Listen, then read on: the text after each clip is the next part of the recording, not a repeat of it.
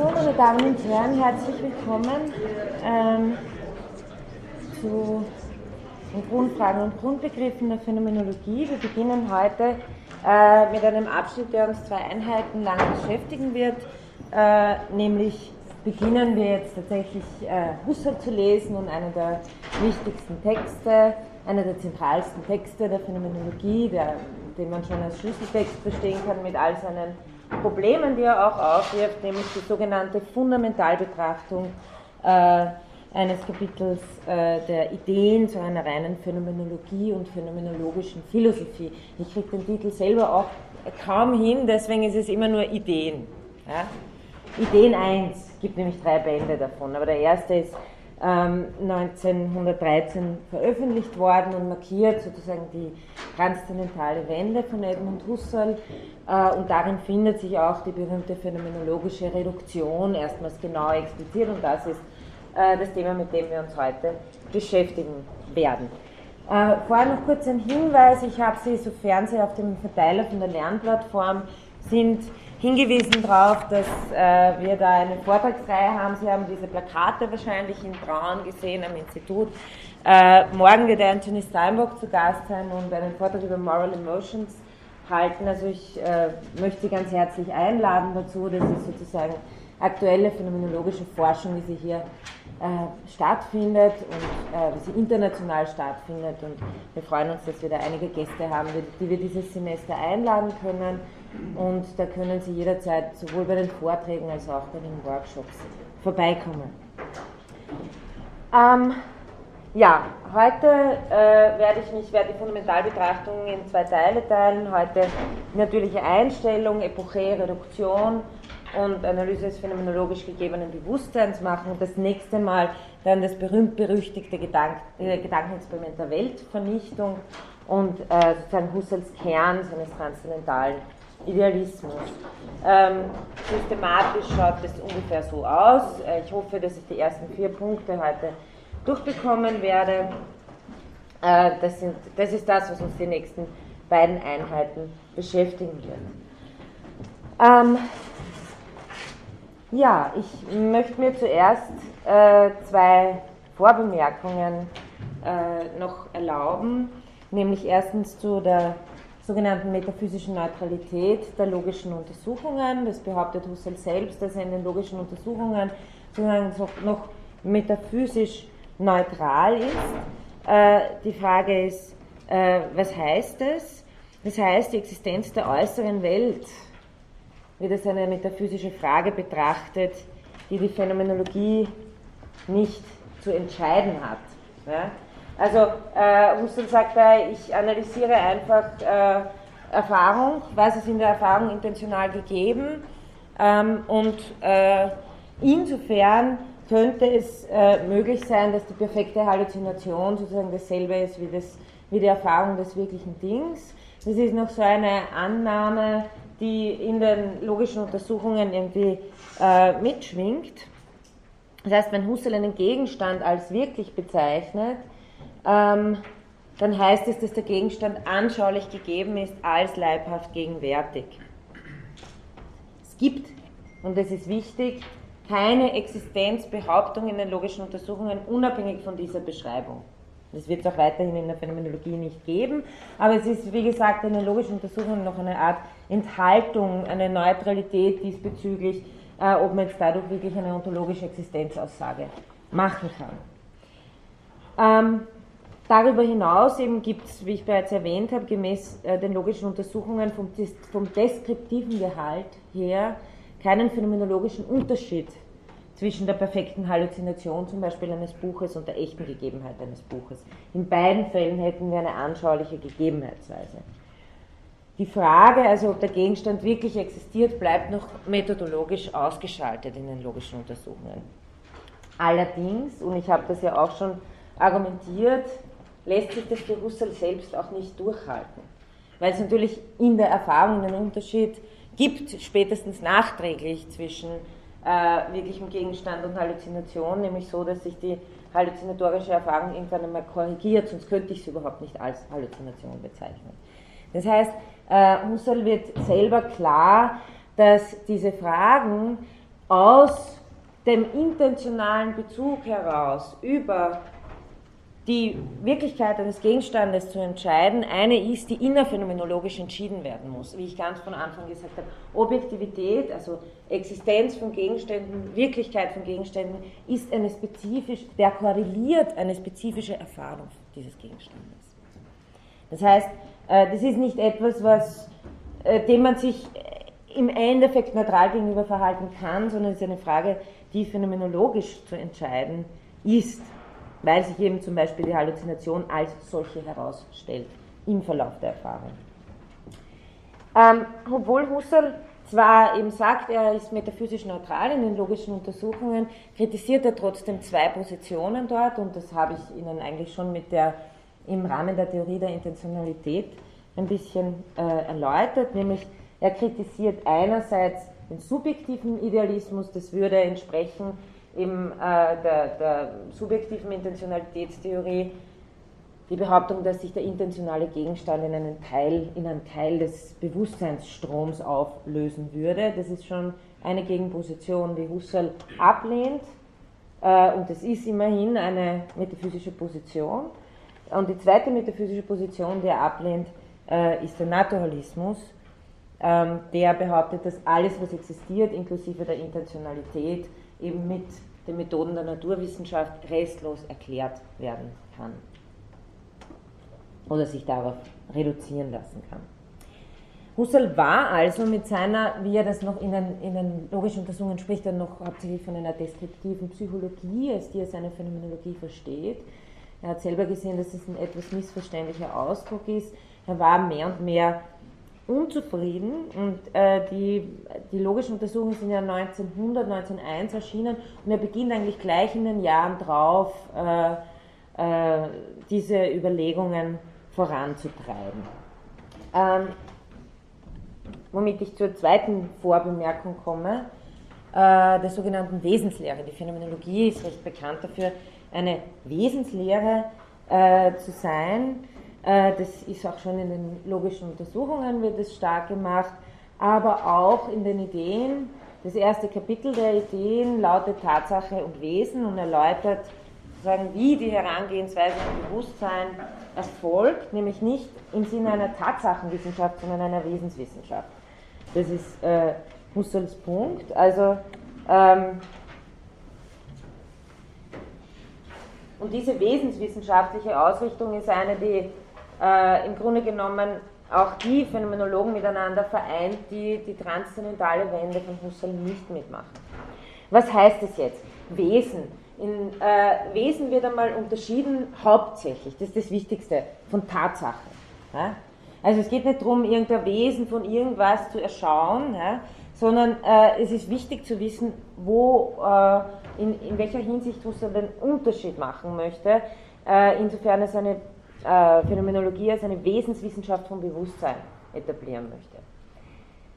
Eine Tatsache, das habe ich schon mal äh, hier auf der Tafel, glaube ich, äh, aufgeschrieben, also reales Sein, individuelles Sein ist raumzeitlich individuiert. Eine Tatsache, Matter of Fact, wie wir schon von Hume wissen, könnte auch anders sein, ist kontingent. Das heißt, individuelles Sein ist jeder Art, ganz allgemein gesprochen, zufällig. Wenn wir das sagen, dann machen wir eine Wesensaussage über Tatsachen. Ja? Ähm, das heißt, äh, die Wesenswissenschaft heißt einfach nur so, was jede philosophische Richtung überhaupt machen will, nämlich generelle Aussagen treffen zu können. Nicht nur diese Mappe ist rot, ja, sondern was zeichnet raumzeitliche Gegenstände überhaupt aus.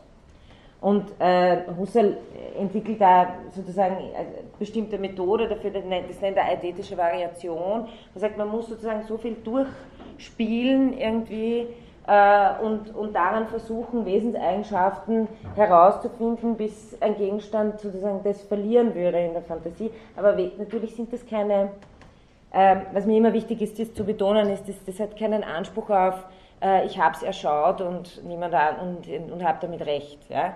Das sind immer diskutable Prozeduren. Das Wesen einer Sache herauszufinden, ist nicht was, wo ich einfach hinschaue und ich hab's. Ja. Also es ist auch insofern ein diskursiver Prozess, um so, sowas äh, durchzuspielen. Ähm, aber eben wichtig der Unterschied Tatsachen, Kontingent, einzeln, Wesensaussagen, das überhaupt. Ja, was gehört zu einer Tatsache überhaupt?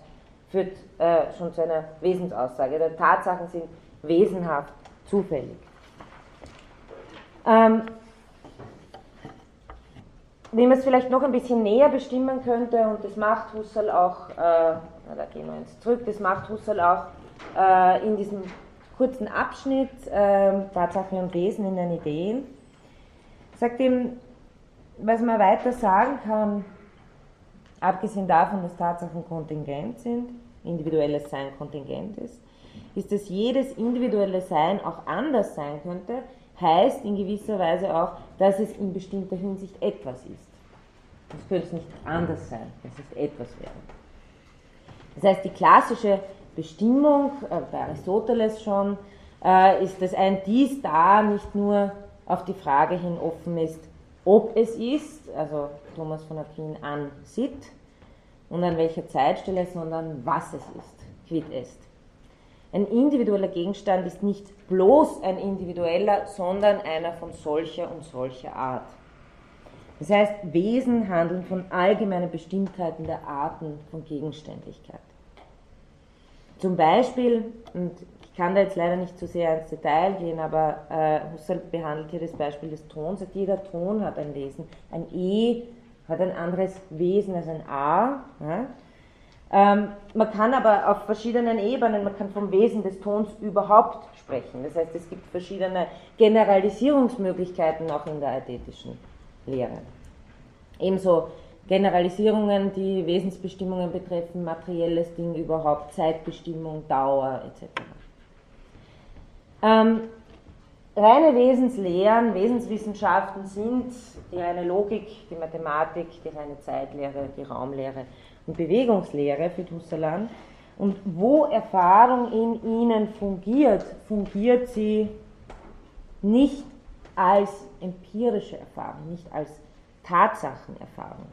Das heißt, der Geometer, wie ich Ihnen damals dieses Dreieck mit der Kreide an die Wand gezeichnet habe, oder der Geometer, der das tut, erzeugt zwar auf der einen Seite damit ein faktisch daseinende Striche auf der Tafel, auf der faktisch daseinenden Tafel, aber, wie Sie ja das Zitat von Husserl haben, so wenig wie sein physisches, physisches Erzeugen ist sein Erfahren begründet für sein geometrisches Wesenserschauen und Wesensdenken.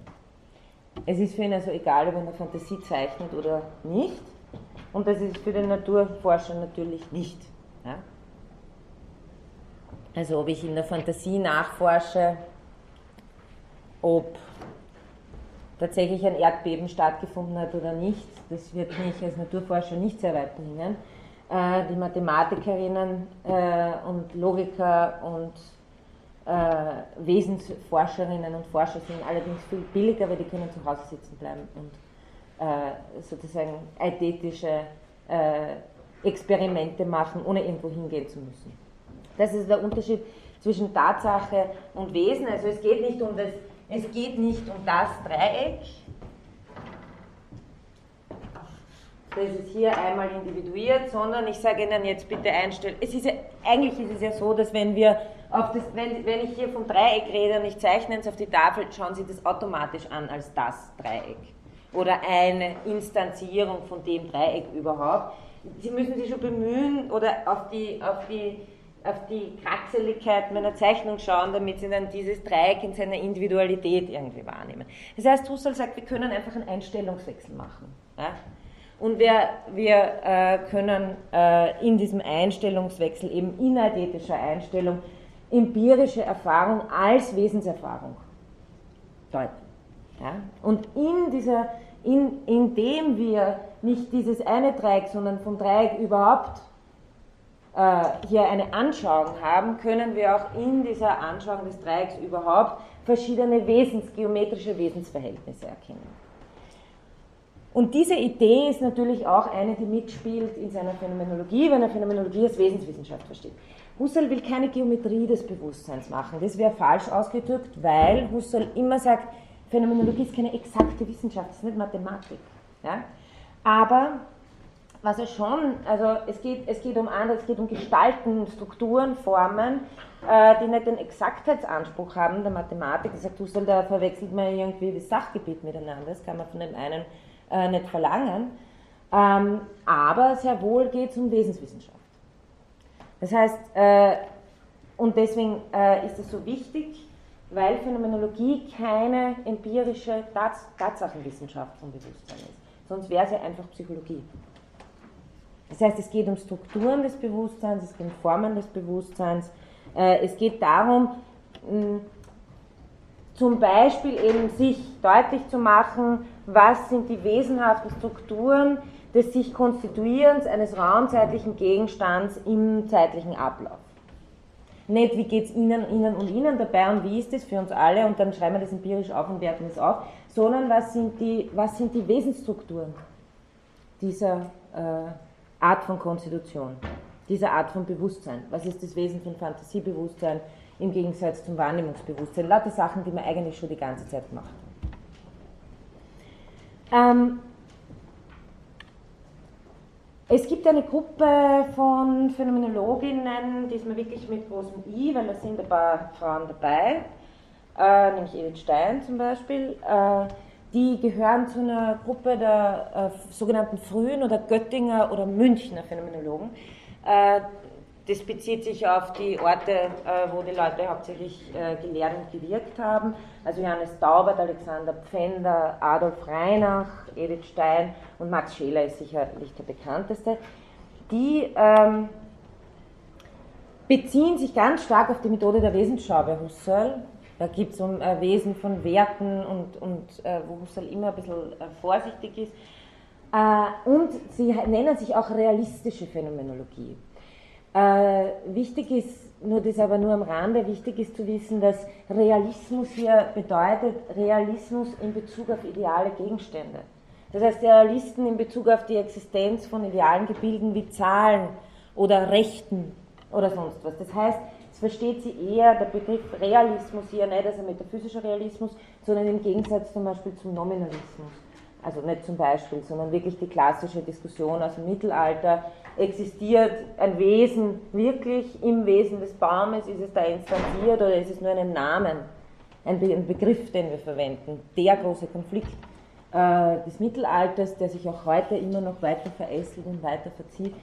Äh, die Phänomenologie gehört eher auf die realistische Seite und vor allem, also wer es besonders sich auf die Fahnen geschrieben hat, sind die sogenannten realistischen Phänomenologen. Unter anderem auch deshalb, weil sie eben die transzendentale Wende von Husserl nicht äh, mitvollziehen, weil sie meinen, dass Husserl dann zu dem Punkt gekommen wäre, dass alles nur vom Subjekt konstituiert wird. Dann haben sie natürlich keinen Realismus mehr, sondern dann haben sie eher die Idee, dass das vom Subjekt äh, erzeugt wird, das ideale Geltungsgebilde. Das sagt aber Husserl im Grunde genommen nie. Die Position ändert sich nicht von den logischen Untersuchungen, dass er sagt, wir sehen zum Beispiel logische Zusammenhänge ein, in evidenter Weise, subjektiv korreliert äh, einer Einsicht in einen idealen Gegenstand. Dieser ideale Gegenstand ist wieder erzeugt von der subjektiven Einsicht. Äh, er kann sich aber auch nur zeigen äh, in dieser Einsicht. Also wenn Husserl was ist, dann ist er Geltungsplatonist. Ja. Ähm, Allerdings eben treibt Husserl diese ganze Konstellation, die er ab den logischen Untersuchungen aufzieht, der Korrelation, der Intentionalität, Subjekt, relative Gegebenheit von Objektivität, ist etwas, was ihn mehr und mehr dorthin treibt, die sogenannte transzendentale Wende zu vollziehen. Und das ist das, wo die Göttinger und Münchner, also Scheler, Reinach vor allem, abbiegen und sagen, da hat jetzt viel Cohen und Nathorp, zu viel mit Cohen und Nathorp geredet, mit den Neukantianern. Ich werde jetzt den transzendentalen Weg weiter verfolgen, weil ja auch der Großteil, glaube ich, der dann weiter äh, praktizierten Phänomenologie schon eher sich äh, darauf bezieht. Ähm, womit ich zur Fundamentalbetrachtung Da heißt das erste Kapitel äh, oder die ersten Paragraphen die natürliche Einstellung und ihre Generalthesis. Was heißt das jetzt? Natürlich. Natürlich heißt, äh, behauptet nicht irgendwas in Bezug auf Natur und Kultur, sondern natürlich heißt einfach alltäglich. Ja? Ähm, vorphilosophisch. Ich habe als normaler Mensch, der nicht mit Philosophie infiziert ist, einfach mit Gegenständen, Menschen, Tieren, einer Welt und so weiter zu tun, ohne dass ich mir je groß Gedanken darüber mache, wie das überhaupt sein kann. Also, wie Klaus Helter sagt, und den werden Sie heute noch öfter in Zitaten hören, schon vor aller Philosophie, schon vor aller Philosophie hat der Mensch ein Bewusstsein von der Welt. Was sich durch die Philosophie ändert, kann deshalb nur die Einstellung zur Welt sein. Husserl versucht jetzt in diesen ersten paar Paragraphen ähm, Moment, sozusagen ein bisschen zu beschreiben, wie die abläuft, die natürliche Einstellung. Und im Grunde genommen, Sie werden das dann ja lesen, äh, werden Sie sehen, dass eigentlich die phänomenologische Analyse immer schon mitschwingt. Aber so wie er das beschreibt, sagt er, ich bin mir einer Welt bewusst, ausgebreitet im Raum, endlos werdend und geworden in der Zeit. Ich bin mir ihrer bewusst, heißt, ich finde sie anschaulich vor, ich erfahre sie in verschiedenen Weisen der sinnlichen Wahrnehmung. Ähm, da sind körperliche Dinge in irgendeiner Verteilung für mich einfach so da, egal ob ich aufmerksam bin drauf äh, oder nicht. Auch animalische Wesen sind für mich da, also zählen die Menschen auch dazu. Ich verhalte mich von vornherein in gewisser Weise zu ihnen, also ich bin immer schon in personaler Einstellung und äh, sie alle, die Gegenstände der animalischen Wesen, sind als Wirklichkeiten vorhanden. Um sie als Wirklichkeiten zu nehmen, brauche ich sie nicht aktuell wahrzunehmen. Ich meine, Subus des Ganzen ist, wir gehen in der natürlichen Einstellung immer schon davon aus, dass diese Welt wirklich ist. Die natürliche Einstellung heißt, wir nehmen uns selbst und die Welt, setzen sie immer schon als wirklich. Das Bewusstsein von der Welt ist eben schon vor aller Philosophie situativ und in Gegebenheitsweisen, nur merke ich es nicht weil ich auf den Gegenstand achte. Husserl nennt es die gerade Hineinstellung. Also äh, wir haben das ja in den ersten zwei Einheiten schon versucht, immer so ein bisschen anzuschneiden, zu sagen, klar, die Flasche ist für mich da, aber was ist das Wiedergegebenheitsweise? Das ist die phänomenologische Frage. Und in der natürlichen Einstellung leben wir nicht in einer Wiedergegebenheitsweise, nein, sondern wir leben in der gerade Hineinstellung. Sonst könnte man, also wenn wir uns ständig darauf konzentrieren würden, wie uns die Dinge gegeben sind, würde man nicht sehr viel mit der Welt zu tun haben. Das ist schon eine reflexive Einstellung. Das heißt, äh, mir ist immer schon diese Flasche, dieser Tisch und so weiter gegeben und ich bin direkt auf es, ihn gerichtet. Und was tue ich auch darin? Ich schreibe diesem Tisch, den Dingen, auch den Menschen, auch den Tieren, in meinem intentionalen Erlebnis ein Sein zu, das sein jeweiliges Gegebensein transzendiert. Ja? Also ich sage, ja, ja, mir scheint es so und in Wirklichkeit ist es da nur darüber hinaus. Das heißt, Husserl sagt ständig eigentlich, wir sind natürliche Metaphysiker. Wir gehen natürlich immer schon über unsere Erfahrung hinaus und setzen etwas, was jenseits unserer Erfahrung ist. Alles wirklich. Das ist die natürliche Einstellung. Hier äh, noch ein Zitat von Hell. So fällt das Bewusstsein in der natürlichen Einstellung gewissermaßen stillschweigend ständig ein Existenzurteil über die Gegenstände. Das heißt, stillschweigend ein Existenzurteil. Das meint der Husserl sagt, dann auch dieses Urteil zu inhibieren. Wir sagen ständig implizit schon, das ist kein, kein äh, bewusstes Urteil, sondern es passiert die ganze Zeit. Das ist was Passives in gewisser Weise. Dieses implizite Existenzurteil über die Gegenstände sagt, sie sind. Das heißt, sie haben einen Subjekt- und Situationsunabhängigen muss das sein, Bestand. Es muss unabhängig sein. Schau nochmal nach. Das Bewusstsein vollzieht also in der natürlichen Einstellung eine implizite Seinssetzung und Husserl nennt es den Weltglauben oder Seinsglauben. Ähm, was auch wichtig ist, ist, dass Husserl immer dabei bleibt, dass er sagt, das ist eine Gewissheit, die ich reflektieren kann. aber die ich nie ganz ausschalten kann. Also es geht nicht darum, diese Gewissheit irgendwie loszuwerden, können wir gar nicht. Husserl nennt es in seiner späten Philosophie die Urdoxa. Ja? Also Doxa im Sinne von Glauben, Seinsglauben, Wirklichkeitsglauben, Weltsetzung. Ähm, geht auch gar nicht darum, dass daran was falsch wäre.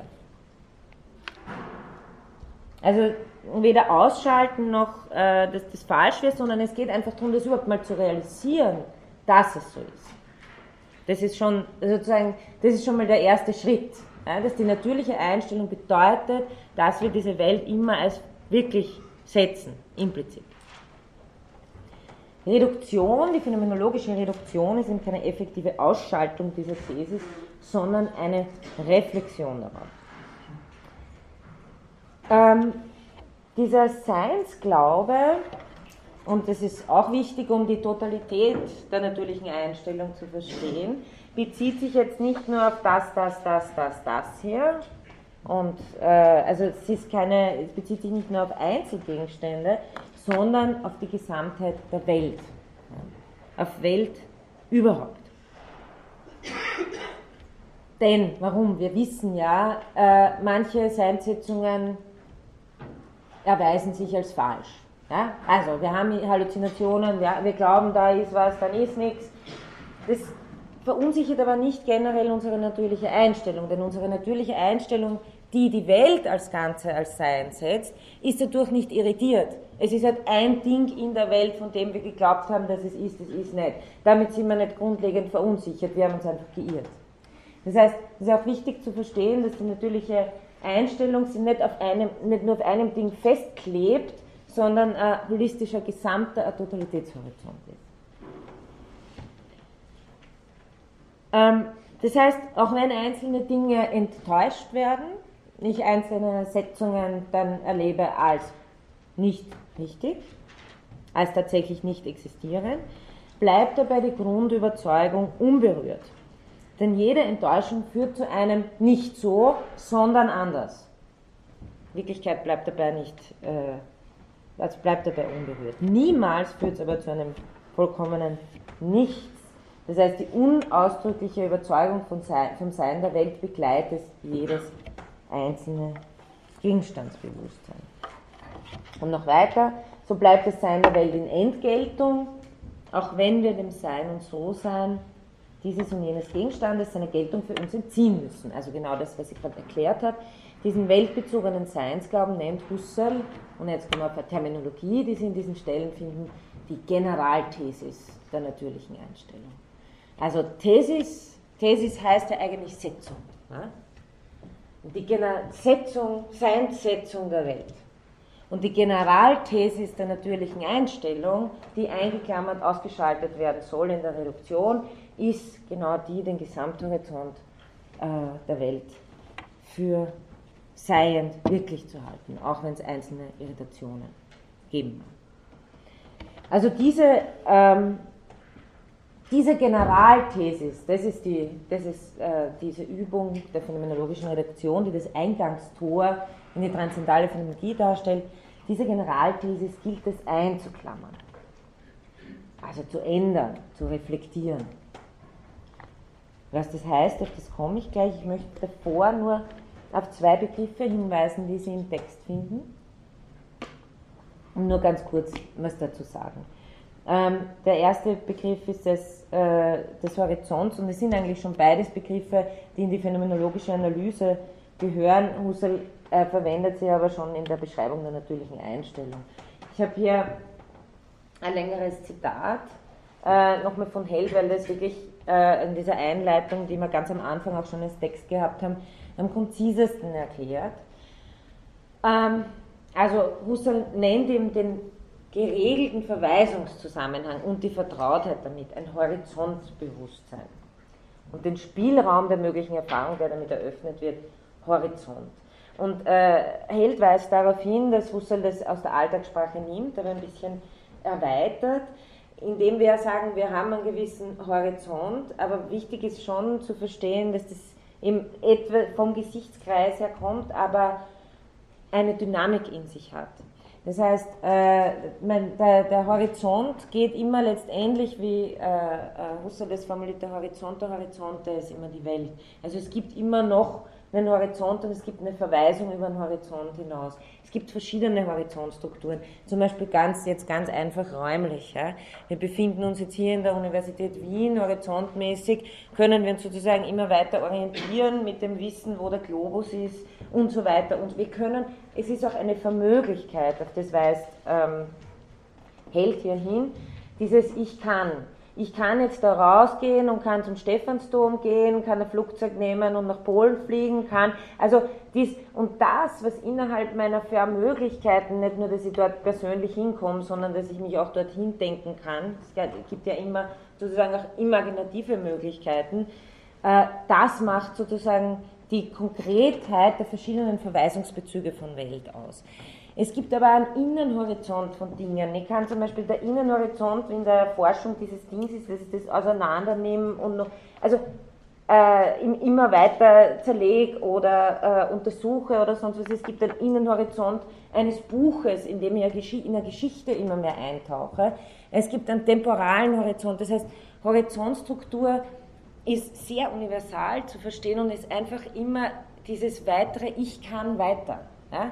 Wenn Ihnen irgendein Beispiel einfällt, wo Sie sagen, ja, aber das ist, ist das da, da, der Horizont reicht dort nicht mehr hin, dann sind Sie schon drüber hinaus, dann haben Sie auch schon wieder äh, eine Weiterverweisung. Also die ganze Verweisungsstruktur der Intentionalität, die eine starke Dynamik hat, prägt auch die ganze Horizontstruktur. Und, das wird hier auch noch erwähnt,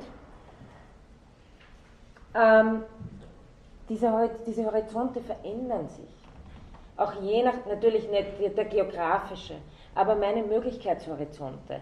Wenn ich jetzt zum Beispiel Englisch lerne oder Spanisch oder so, habe ich plötzlich eine ganz andere Horizontmöglichkeit meiner Kommunikationssachen. Wenn ich, wenn ich, da, kann, da kommen, da spielen auch kulturelle Möglichkeiten rein. Wenn ich in einem anderen Land lebe, ja, die in, in diese Dynamik äh, Fremdwelt, Heimwelt einsteigt, bleiben das keine starren Horizonte, sondern ich habe Dualisieren, nehme auf, dadurch verändert sich meine Horizontstruktur etc. Das heißt, es ist ein sehr dynamischer Begriff, der anzeigt, wie Intentionalität fungiert und was sie dadurch erschließt.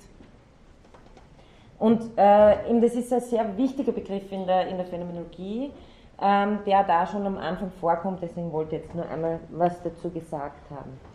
Den zweiten kurze äh, terminologische Bemerkung, Cogito.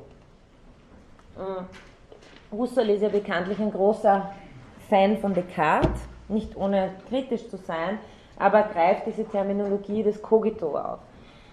Ähm, wichtig ist da, und das gilt eigentlich auch schon von, äh, für Descartes, ähm, sich in, in, in, Erinnerung zu behalten, dass damit jetzt kein spezifischer Denkakt gemeint ist. Ja. Das Cogito ist nicht irgendein intellektualistisches, jetzt stelle ich mich daneben und schaue drauf, äh, sondern im Grunde genommen meint Husserl, wenn er von Cogito spricht, immer Erlebnis. Und Erlebnis kann alles Mögliche sein. Das kann äh, reflektieren, betrachten, explizieren, beschreiben, vergleichen, unterscheiden, lalala, sein, alle möglichen theoretischen Akte. Das kann aber auch lieben, sich freuen, äh, äh, ja, gefallen, missfallen, betrübt sein, fliehen, hoffen etc. sein. Das heißt, alles das fällt unter, unter Cogito. Das heißt einfach subjektiver Erlebnisakt. Ja. Ähm, am weitesten gefasst vielleicht, das ist ein Zitat aus den Ideen, die Grundform alles, allen aktuellen Lebens, in der die Welt mir in spontaner Zuwendung und Erfassung bewusst ist als unmittelbar vorhanden, also Gegebenheit von Welt. Intentionale Akte, Kuritur. Ähm, ja, damit kommen wir schon zur Epoche.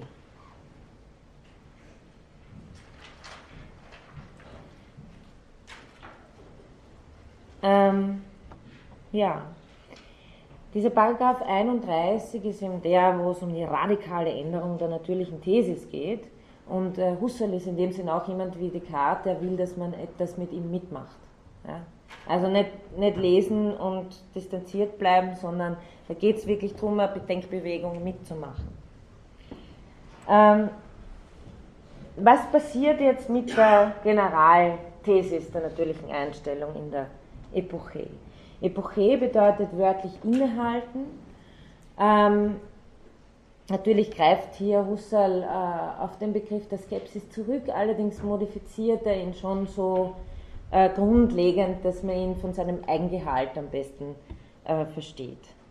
Äh, Husserl versucht, weil es, er versucht ja auch sofort das wachzurufen, aber auch gleichzeitig zu distanzieren, was wir mit dem Zweifelsversuch bei Descartes haben. Ähm, den Unterschied, den er herausstreicht, ist, dass er sagt, was ich hier mache, ist kein Zweifel an der Wirklichkeit der Welt, kein Zweifel der Generalthesis der natürlichen Einstellung, sondern was ich machen will, ist zunächst einmal sich in die Position zu begeben, mir anzuschauen, was passiert, wenn ich einen Zweifelsversuch mache.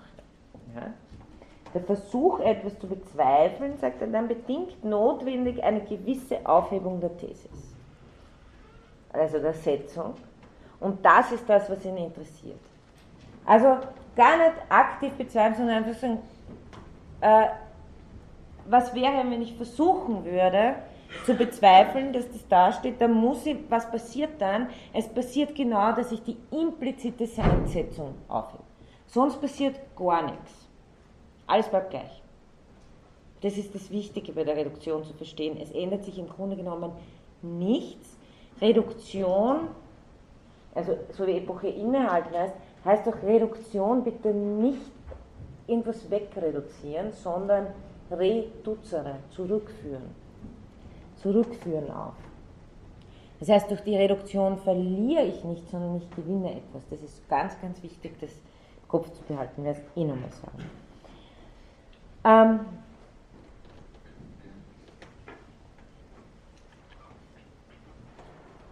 ich versuche also, indem ich versuche zu zweifeln, äh, wird die Thesis aufgehoben. Das bedeutet, ich, was ich mache, ist nicht eine Umwandlung der Thesis in eine Antithesis und auch nicht der Position in eine Negation. Also ich stelle mir jetzt nicht hin und versuche mir vorzustellen, die Welt wäre nicht. Nein, dann betreiben Sie nicht phänomenologische Reduktion. Es ist auch nicht die Umwandlung in Vermutung, Anmutung, Unentschiedenheit in einen Zweifel. Das ist wichtig. Sie sagen ja schon, ist Ihnen ist sicher schon aufgefallen, wie genau Husserl ist, in dem Unterscheiden, was ein unterschiedlicher Akt eigentlich macht. Bildbewusstsein ist was anderes als Wahrnehmen. Vermuten, anmuten, unentschieden sein ist was anderes als phänomenologische Reduktion betreiben. Phänomenologische Reduktion ist eigentlich nur ein ganz ein kleines Ding, nämlich die, die, diese Thesis, wobei alles gleich bleibt, einklammern. Außer Aktion setzen. Also es ist kein Zweifel, gibt es sie jetzt oder nicht, äh, oder vielleicht sind sie da oder nicht. Nein, nein, sie sind da. Die, die gegenwärtige Erfahrung bleibt die, die sie ist, nur die Seinsetzung, dass sie außerhalb meiner Erfahrung sozusagen da auch irgendwie sitzen, die klammer ich ein. Streich sie auch nicht durch. Also, was ist diese Aufhebung der These in positiver Charakterisierung?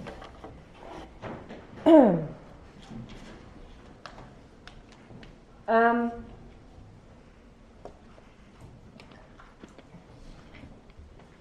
Na, ich wollte noch was anderes sagen vorher. Das habe ich da nicht. Aber Sie haben sicher in Ihren Folien, ich habe ja immer mehr Folien dann, die Sie nachlesen können. Ähm, Husserl betont ist, er sagt, der Zweifelsversuch gehört in das Reich unserer vollkommenen Freiheit, also auch in das Ich kann. Und wer zu zweifeln versucht, versucht irgendein Sein zu bezweifeln. Das heißt, wir können nicht dieselbe Seinsmaterie zugleich bezweifeln und für gewiss halten. Das ist genau gemeint mit der Aufhebung der Thesis. Ja? Wer zu zweifeln versucht, versucht, ein gewisses Sein zu bezweifeln, weshalb die Seinsetzung kurz mal aufgehoben wird. Der Versuch der Bezweiflung bewirkt immer gewisse Aufhebung der Thesis. Gut, dann gehe ich dann gleich hierzu. Ähm, wir ändern aber die Thesis nicht. Also geben Sie nicht preis, dass, ich dies, dass dies wirklich ist für mich. Auch das will Husserl nicht ändern. Ja? Die Wirklichkeitserfahrung selber will er nicht ändern, aber er will die Wirklichkeitserfahrung als Wirklichkeitserfahrung haben. Also er will sozusagen genau das herausschälen, was wir da eigentlich tun, wenn wir Wirklichkeit erfahren, was da eigentlich passiert, was sie ereignet. Was ist das Erlebnis, was ist die Intentionalität von Wirklichkeit, von Wirklichkeitserfahrung. Also wir machen nur eine Modifikation, wir setzen sie außer Aktion. Sie bleibt gleich, aber sie hat ihre Wirkung nicht, weil ihre Wirkung wäre, eine zweite Setzung zu machen über meine Erfahrung hinaus. Sie ist weiter da, aber wir machen von ihr keinen Gebrauch, sagt Husserl. Und nicht so, als wären wir jetzt bewusstlos, sondern als eine eigene Bewusstseinsweise. Die phänomenologische Reduktion ist sozusagen der Versuch, in eine eigene Bewusstseinsweise einzusteigen. Alles bleibt gleich, aber ich mache die Seinsetzung. Ähm, diese Bewusstseinsweise ist eben nicht was, was was wegtut, sondern ist was, was noch hinzukommt zu unserer, zu unserer natürlichen Einstellung, zu unserer Wirklichkeitserfahrung und diese Wirklichkeitserfahrung in gewisser Weise umwertet. Husserl spricht da von diesem Index, den wir, also äh, wenn ich sage, äh, ich habe irgendwie den Gegenstand, den setze ich immer schon als wirklich, ja? oder sagen wir, machen wir Existenzurteil da, das ist ein bisschen hübscher, und das kann man ein und versehe es mit dem Index, das bleibt alles gleich. Nur das Existenzurteil versehe ich mit dem Index sagen, äh, Ausschaltung, einklammern. Nicht ausklammern übrigens, der feine Unterschied. Ausklammern äh, wird schon wieder so klingen, als würde man die ganze Welt loswerden. Darum geht es nicht, wir behalten die Welt. Dazu ein Zitat von Husserl, die Thesis, die wir vollzogen haben, geben wir nicht preis. Wir ändern nichts an unserer Überzeugung, die in sich selbst bleibt, wie sie ist. Und doch erfährt sie eine Modifikation, während sie in sich verbleibt, was sie ist, setzen wir sie gleichsam außer Aktion, wir schalten sie aus, wir klammern sie ein. Sie ist weiter noch da, wie das Eingeklammerte in einer Klammer, wie das Ausgeschaltete außerhalb des Zusammenhangs der Schaltung. Wir können auch sagen, die Thesis ist Erlebnis, aber wir machen von ihr keinen Gebrauch. Natürlich, auch hier gibt es ja Korrelation. Wirklichkeitserlebnis und Wirkliches. Ja?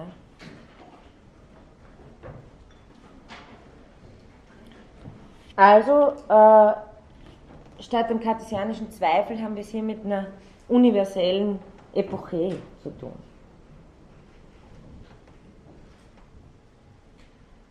Äh, was auch wichtig ist, auch noch einen Unterschied zu machen, diese, dieses Bewusstsein ist nicht irgendwas fantasieren. Ja? Also wenn Sie, wenn jetzt sagt, denken Sie sich zehn tanzende Faunen, so wie Husserl das ganz gern tut, oder nichts. Nein, es ist kein Fantasiebewusstsein, sondern in dem Sinn einfach, einfach ein Innehalten. Und was es auch nicht ist, es ist kein Fantasiebewusstsein, aber es ist erst recht nicht ein sich denken im Sinne des Annehmens oder Voraussetzens. Das ist es alles nicht. Ähm,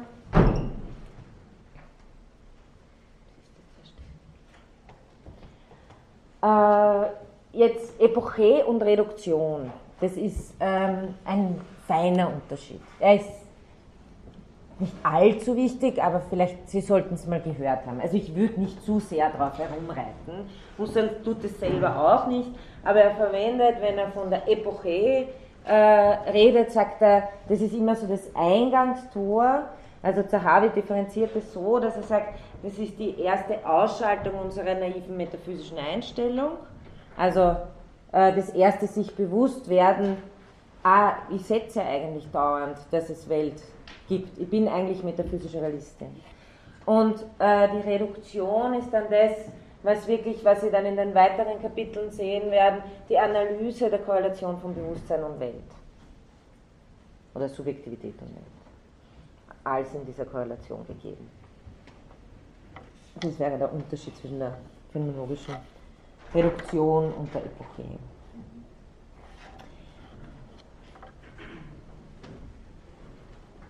Fazit dieser Überlegungen ist mal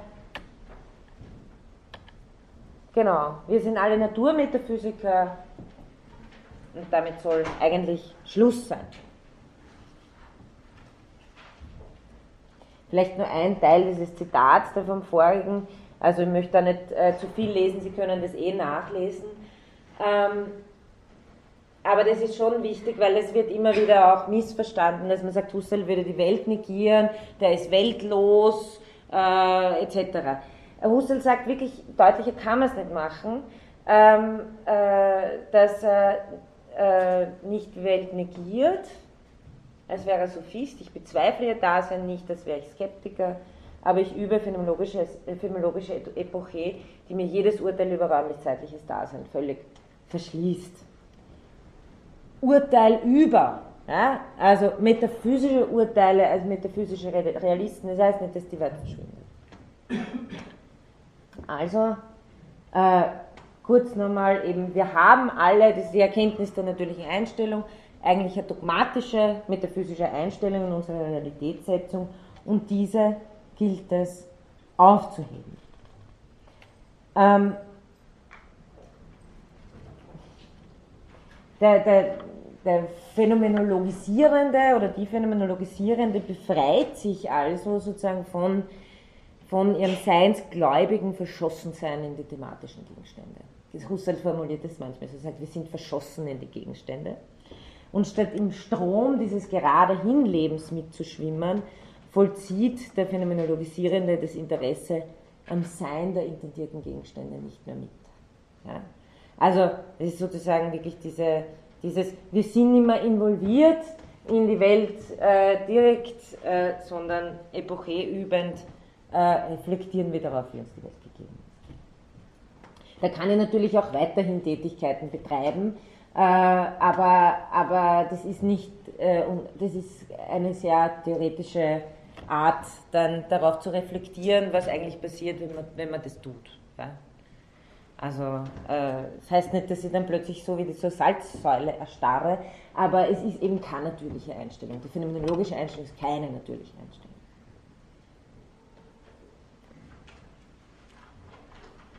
So. Welchen Sinn hat das jetzt alles? Und wozu, tun, wozu, wozu versuchen wir uns diese, diese komplizierte Einstellungsänderung zu erwerben? Das Ganze hat einen Sinn, um Bewusstsein als Ort des Erscheinens von Welt sichtbar zu machen. Das ist der Sinn des Ganzen. Warum würde man das sonst nicht sehen? Weil man Bewusstsein selber als einen weltlichen Gegenstand betrachten würde und nicht das als das, was uns überhaupt Gegenstände gibt. Wir, würden uns, wir lokalisieren unser Bewusstsein selber in der Welt, die wir immer schon als wirklich setzen. Wobei aber gleichzeitig in der Gegebenheit von Welt eigentlich erst diese Setzung stattfindet. Das heißt, was passiert in der Reduktion ist im Grunde genommen eine Entgrenzung vom Bewusstsein, eine Depersonalisierung vom Bewusstsein, eine Anonymisierung vom Bewusstsein. Das ist nimmer meines in dem Sinn, wie es ist mein Bewusstsein schon, aber nicht als psychologisch lokalisiertes Bewusstsein in einer Welt, sondern als pure Dimension von Gegebenheit. Also, worum es hier geht, und ich habe Ihnen wieder ein paar Zeichnungen gemacht,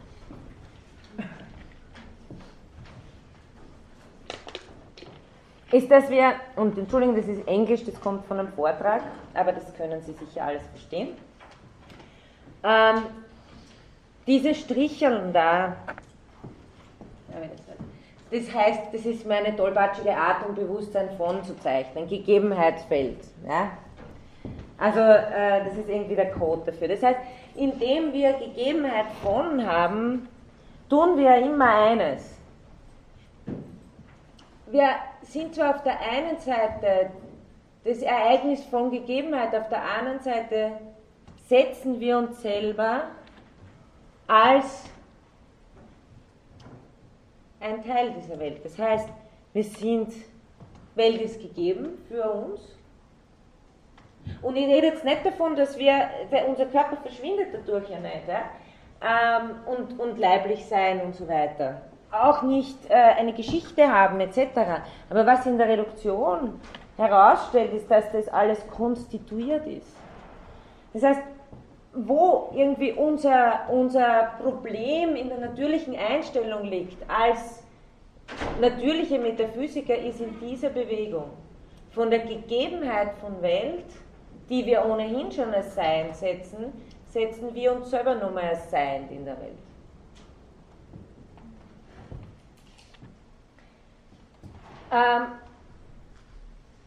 Das ist aber keineswegs gerechtfertigt durch das bloße Feld der Gegebenheit allein.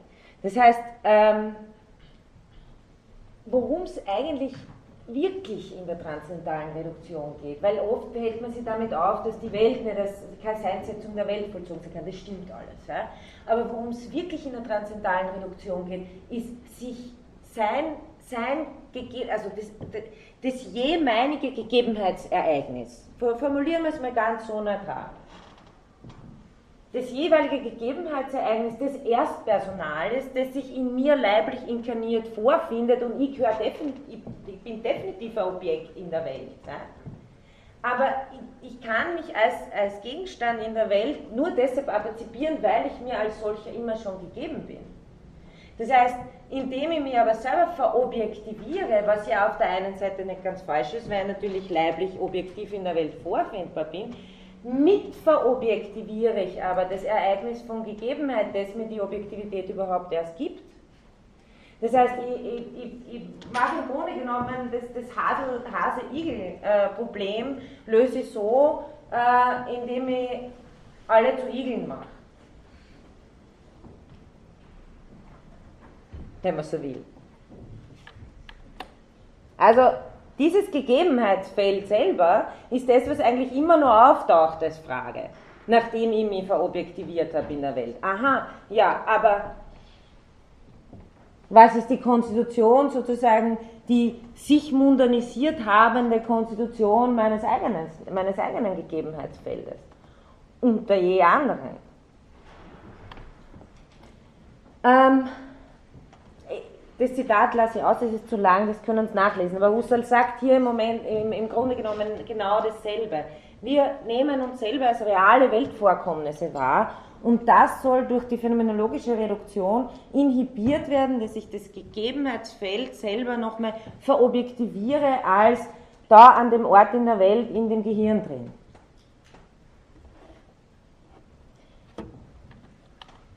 Ähm, das heißt, das Ziel ist die Selbstobjektivation des Bewusstseins zu verhindern und das Ziel ist zu verhindern, Bewusstsein als, einen, als mundan zu verstehen.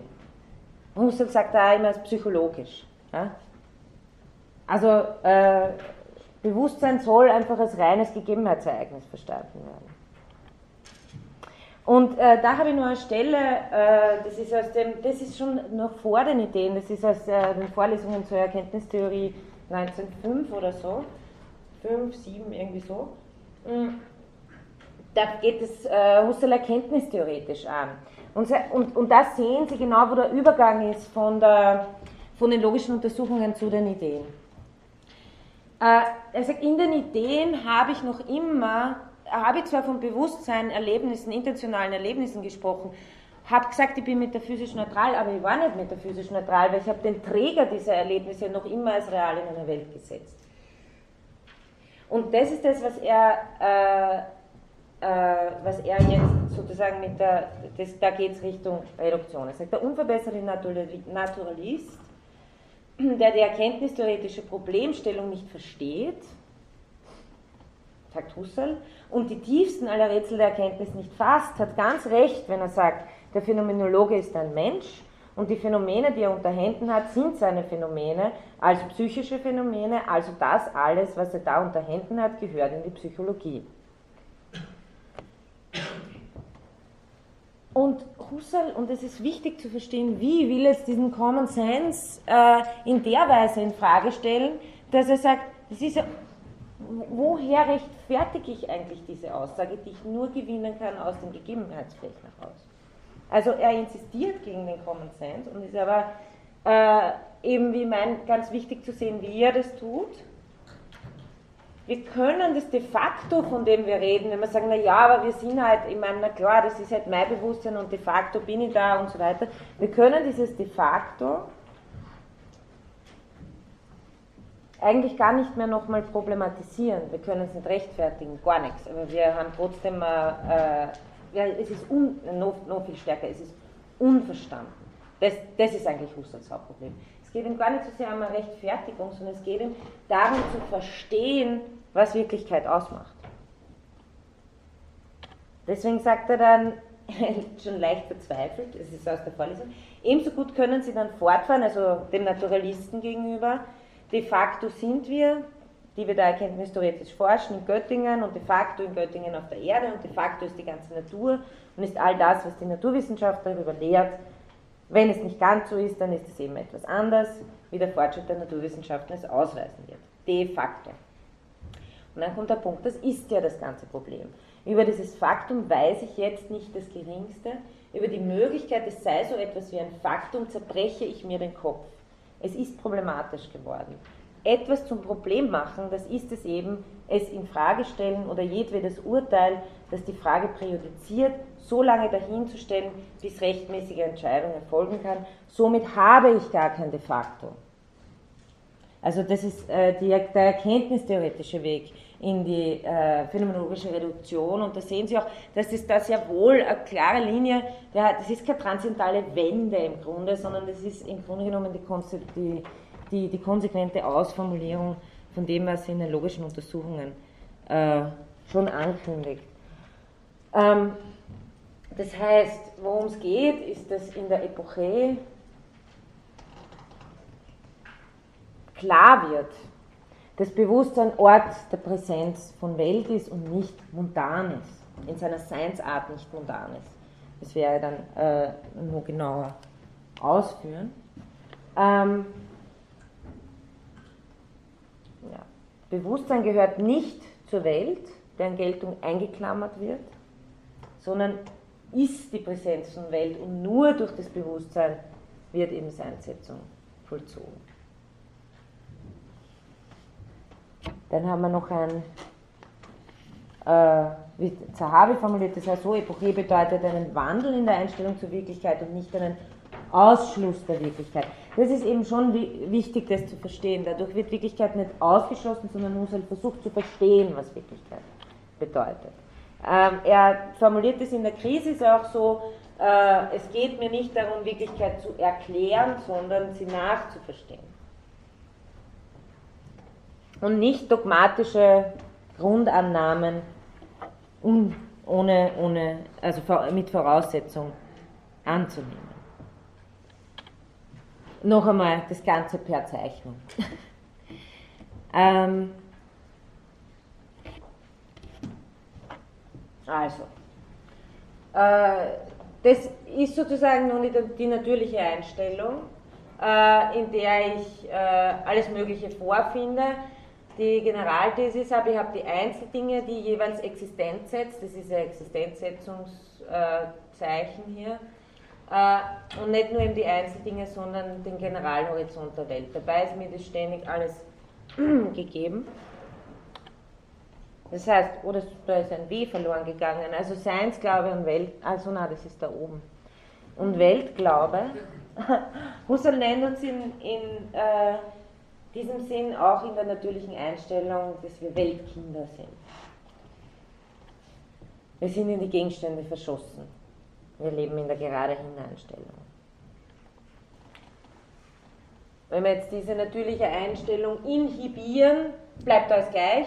Das Einzige, was dazu kommt, ist das Zurücktreten sozusagen, das in die Klammer setzen. Das Zurücktreten kommt sogar im Grunde erst später, ist dieses Einklammern der Existenzsetzung, nämlich nicht nur der Einzeldinge, sondern letztendlich des ganzen Welthorizonts.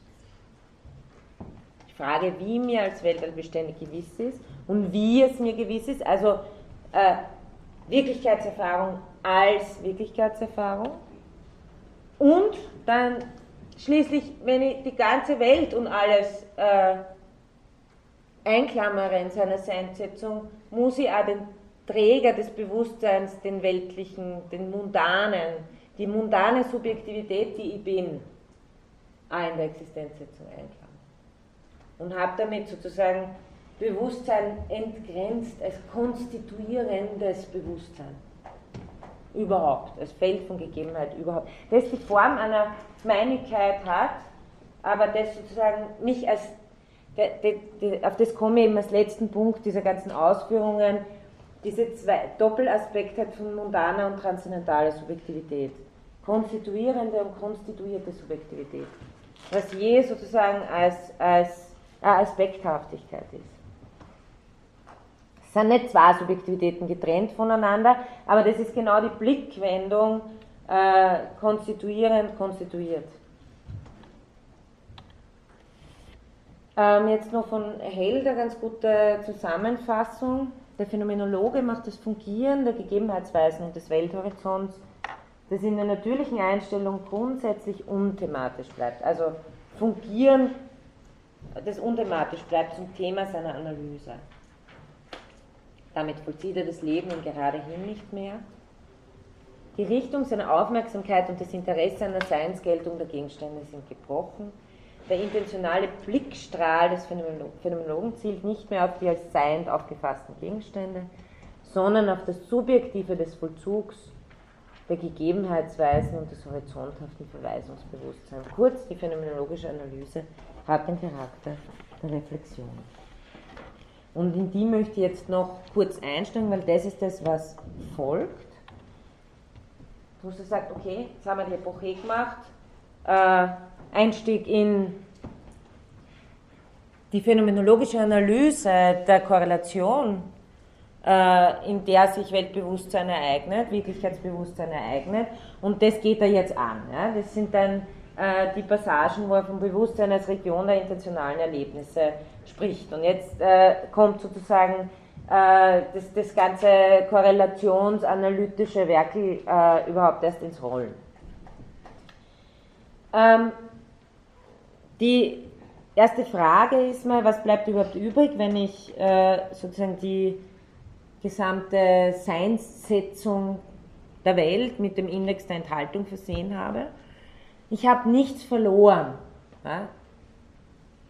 Ich habe im Grunde genommen etwas gewonnen. Was habe ich gewonnen? Die Gegebenheitsdimension von Welt. Also Welt bleibt gleich, in diese Epoche ist insofern ein Zurücktreten auch, als die Welt gleich bleibt, aber die Gegebenheitsdimension von Welt gewonnen wird. Also was übrig, was heißt übrig? Was dazu kommt, ist Bewusstsein von Welt. Und äh, Husserl äh, knüpft dann das eben dann an, was jetzt, jetzt, jetzt machen wir eine ethische Analyse sozusagen. Was heißt das jetzt? Ähm, um eine Terminologie äh, Ihnen nur äh, mitzuteilen, die Husserl selber später als irreführend äh, bezeichnet, ähm, will ich kurz das Residuum erwähnen, wenn Husserl sagt, was bleibt übrig in der phänomenologischen Reduktion, das Bewusstsein als Residuum. Das ist tatsächlich insofern missverständlich, als man glauben würde, jetzt sind wir die Welt los und jetzt schauen wir nur mehr aufs Bewusstsein. Husserl macht es selber ganz deutlich, äh, ungefähr zehn Jahre später, und sagt, also damit da keine Missverständnisse entstehen, ich meine nicht Ausschaltung der Welt und phänomenologisches Residuum sollte man auch besser nicht sagen. Warum? Es verführt leicht dazu zu meinen, dass die Welt aus dem phänomenologischen Thema nun herausfällt. Und bitte sagen Sie das jedem, der dann immer sagt, na, bei Husserl ist nur Weltlosigkeit. Ja, das ist ihm sehr wohl bewusst, dass er das ein bisschen provoziert hat. Ich meine, der hat die Ideen in, glaube ich, drei oder vier Wochen geschrieben. Husserl hat immer ein riesen Schreibproblem gehabt. Und dann hat, war einmal irgendwie große, das große Schreibereignis und äh, da, das ist halt, das ist ihm sehr kartesianisch aus der Feder rausgekommen. Und äh, er hat dann im Nachhinein irgendwie versucht zu klären, dass er sagt, damit ist nicht gemeint, wir sind jetzt die Welt los und schauen nur mehr, schauen nur mehr auf Bewusstsein. Gewisser wohlverstandener Weise kann man schon sagen, Gegebenheit von Welt, ja, aber in Gegebenheit von Welt ist die ganze Welt immer schon da. Also wie ich sagte, aber wenn das die universale Subjektivität in ihrer vollen Universalität, und zwar als transzendentale in rechtmäßiger Geltung gesetzt wird, so liegt in ihr auf der Korrelatseite als rechtmäßig Seiende die Welt selbst nach allem, was sie in Wahrheit ist. Ja? Also das heißt, äh, indem wir Gegebenheit von Welt haben, haben wir nichts von der Welt verloren. Jetzt eben diese Abschnitte, die da folgen, äh, ich führe sie da, ich gehe das nicht genau durch, nur dass Sie ungefähr eine Ahnung haben, wovon ich rede, äh, als, als äh, Abschnitte. Husserl versucht hier zu vertiefen in ästhetischer Einsicht, was Bewusstsein von etwas äh, denn eigentlich sei, also wie, wie was diese Korrelation denn eigentlich sei. Und wenn er dann ständig von reinem Bewusstsein spricht, ja, also die, auch die Ideen zu einer reinen Phänomenologie und phänomenologischen Philosophie, rein heißt nur das eine. Bewusstsein ist nicht mehr als mundan aufgefasst. Also rein heißt, dass Bewusstsein nicht mehr als Gegenstand in der Welt betrachtet wird, sondern als Gegebenheitsdimension. Das heißt rein. Also was, wenn man, wenn man das reine, ein bisschen semantischer auslegen will, was Bewusstsein für sich selbst ist und nicht als Weltvorkommnis. Also reine intentionale Beziehung. Ähm, Husserl, äh, es kommt dann so ein bisschen äh, auch, auch äh, Terminologie, das will ich kurz äh, erläutern, sagt, wenn wir jetzt Bewusstsein betrachten, betrachten wir Bewusstseinserlebnis überhaupt. Ähm, wir betrachten Bewusstseinserlebnis in seinem Zusammenhang als Bewusstheitsstrom, Bewusstseinsstrom, zu dem sie sich durch ihr eigenes Wesen zusammenschließen. Das ist auch wichtig. Bewusstsein bringt Bewusstsein aus sich selbst hervor. In der Bewegung der Zeitlichkeit. Es wird nicht von außen dann noch was dazu gestückelt, sondern Bewusstsein bringt in sich sozusagen das, das Bewusstsein des nächsten Moments hervor. Das gehört, das ist auch intentional. Das heißt, der Bewusstseinsstrom, der Zeitlichkeitsstrom, der Erlebnisstrom ist einer, der sich selbst hervorbringt. Kommt dann auf die ganze Dimension der Selbstaffektion. Habe das nicht in der Vorlesung leider nicht eingehen. Aber nur, dass Sie es mal gehört haben, den Begriff, den Husserl in den Ideen so gern verwendet, äh, ist den Begriff der Cogitatio. Äh, Sie können da ein paar Beispiele auch lesen, wie er anfängt mit seinen Analysen. Zum Beispiel im 35er Paragraphen redet er, äh, beschreibt er das äh, Papier im Halbdunkel mit den Tastempfindungen und so weiter, das Erlebnis, wie mir das Papier gegeben ist und sagt, ja, das Erlebnis, wie mir das Papier gegeben ist, aber fundamental unterschieden vom Papier selbst. Ja? Das Erlebnis ist kein Papier und umgekehrt. Ähm, aber worum geht es jetzt in der phänomenologischen Analyse? Es geht darum, mal diese Korrelation als Ganze zu fassen. Und dafür verwendet Husserl den Namen der Cogitatio. In der Cogitatio, im Erleben, im Bewusstseinserlebnis, ist mir das Erlebte als dessen Korrelat gegeben. Ähm, das Papier selber, der Gegenstand, das Gegebene, ist das Cogitatum, also ganz nach der, der kartesischen Terminologie. Äh, jetzt ist mir wichtig äh, zu verstehen, wie die Terminologie hier funktioniert auch. Ich habe vorher mich immer nur ein bisschen mehr an die logischen Untersuchungen gehalten und habe von Akt und Gegenstand gesprochen. Ich werde es auch weiterhin auch tun, ähm, von Intentio und Intentum. Ja? Das ist eher das, was er in den logischen Untersuchungen, vor allem Akt und Gegenstand verwendet. Und äh, das ist sehr spezifisch, logische Untersuchungen, noetisch und logisch. Warum logisch? Weil das ein Gegenstand in den logischen Untersuchungen die Logik ist, also die Objektseite, äh, die logische Seite. Ähm, diese, der Gehalt bleibt im Grunde genommen dasselbe. Die Terminologie ändert sich. Statt Akt und Gegenstand in den Ideen ist von Cogitum Cogitatum die Rede. Was hinzukommt aber, ist dieser Gesamtbegriff der Korrelation der Cogitatio, in der Cogito und Cogitatum gemeinsam gegeben sind. Als Erlebnis. Ja. Also im Erlebnis selber, im Grunde genommen ist es schon da in den logischen Untersuchungen, aber er, er arbeitet es da begrifflich aus. In den LU war das, der intendierte Gegenstand ist der wirkliche Gegenstand selbst. Da habe ich, das Papier ist mir im Erlebnis gegeben, löst sich deshalb aber nicht in ein Erlebnis auf, ist kein Cogito, sondern ein Cogitatum, aber ist mir nur in der Cogitatio gegeben. Also die Cogitatio ist jetzt mehr oder weniger dieses Feld der Korrelation der phänomenologischen Analyse. Und wenn es es noch, also wenn man es dann sozusagen noch weiter gibt, diese Passagen über das Ego habe ich jetzt, äh, die lesen Sie nicht, aber es ist Cogitatio besteht aus den Elementen Ego, Cogito, Cogitatum. Das sind die verschiedenen Momente. Momente, nämlich nicht voneinander zu trennen sind. Das ist auch ganz wichtig. Also es ist nur in diesem Das der Cogitatio, aus diesem Erlebnis heraus lassen sich diese verschiedenen Aspekte, Momente, die nur in der Korrelation gegeben sind, aber Cogitato, äh, Cogito und Cogitatum sind trotzdem wesensverschieden, aber gemeinsam gegeben, die lassen sich in der Cogitatio selber auseinander analysieren.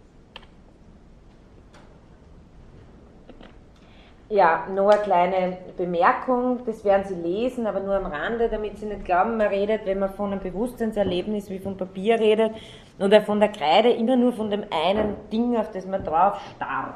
Ja. Äh, Husserl ist ja wohl, äh, also Husserl spricht von Anfang an auch um, um die, über die Umgebung, äh, die Hintergrundanschauung, äh, diesen Hof von Hintergrundanschauungen, die nicht nur räumlich sind, sondern die ja mit Assoziationen, Erinnerungen äh, und so weiter verbunden sind. Sie haben das bei Zahavi irgendwie, wo er das recht anschaulich, ähm, ich glaube an diesen Stellen, wo er darüber spricht, wie wenn man einen Koffer anschaut, was man da alles sehen kann. Ja? Also diesen, diesen Hof von Hintergrundanschauungen, äh, der auch Horizontbewusstsein dann meint, äh, ist auch mit gemeint. Und es äh, ist damit auch gemeint, dass schon mal eine Wesens, äh, ein Wesensmerkmal von Erlebnissen ist, dass sie nie eines fokussiert haben, sondern dass es immer ein, ein Hof ist, der, wie Husserl sagt, ausfranst, sozusagen zeitlich, räumlich auf den Seiten und einen Fokus setzen kann, aber das ist, wenn es einen Fokus gibt, gibt es ja immer einen Hof von Hintergrund. Ja.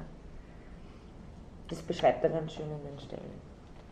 Dann natürlich das Wesensmerkmal vom Bewusstsein, kommt ja auch Bewusstsein von etwas zu sein. Das äh, wiederhole ich jetzt nicht, weil über Intentionalität habe ich ja eh lang und breit gesprochen, die ersten zwei Einheiten.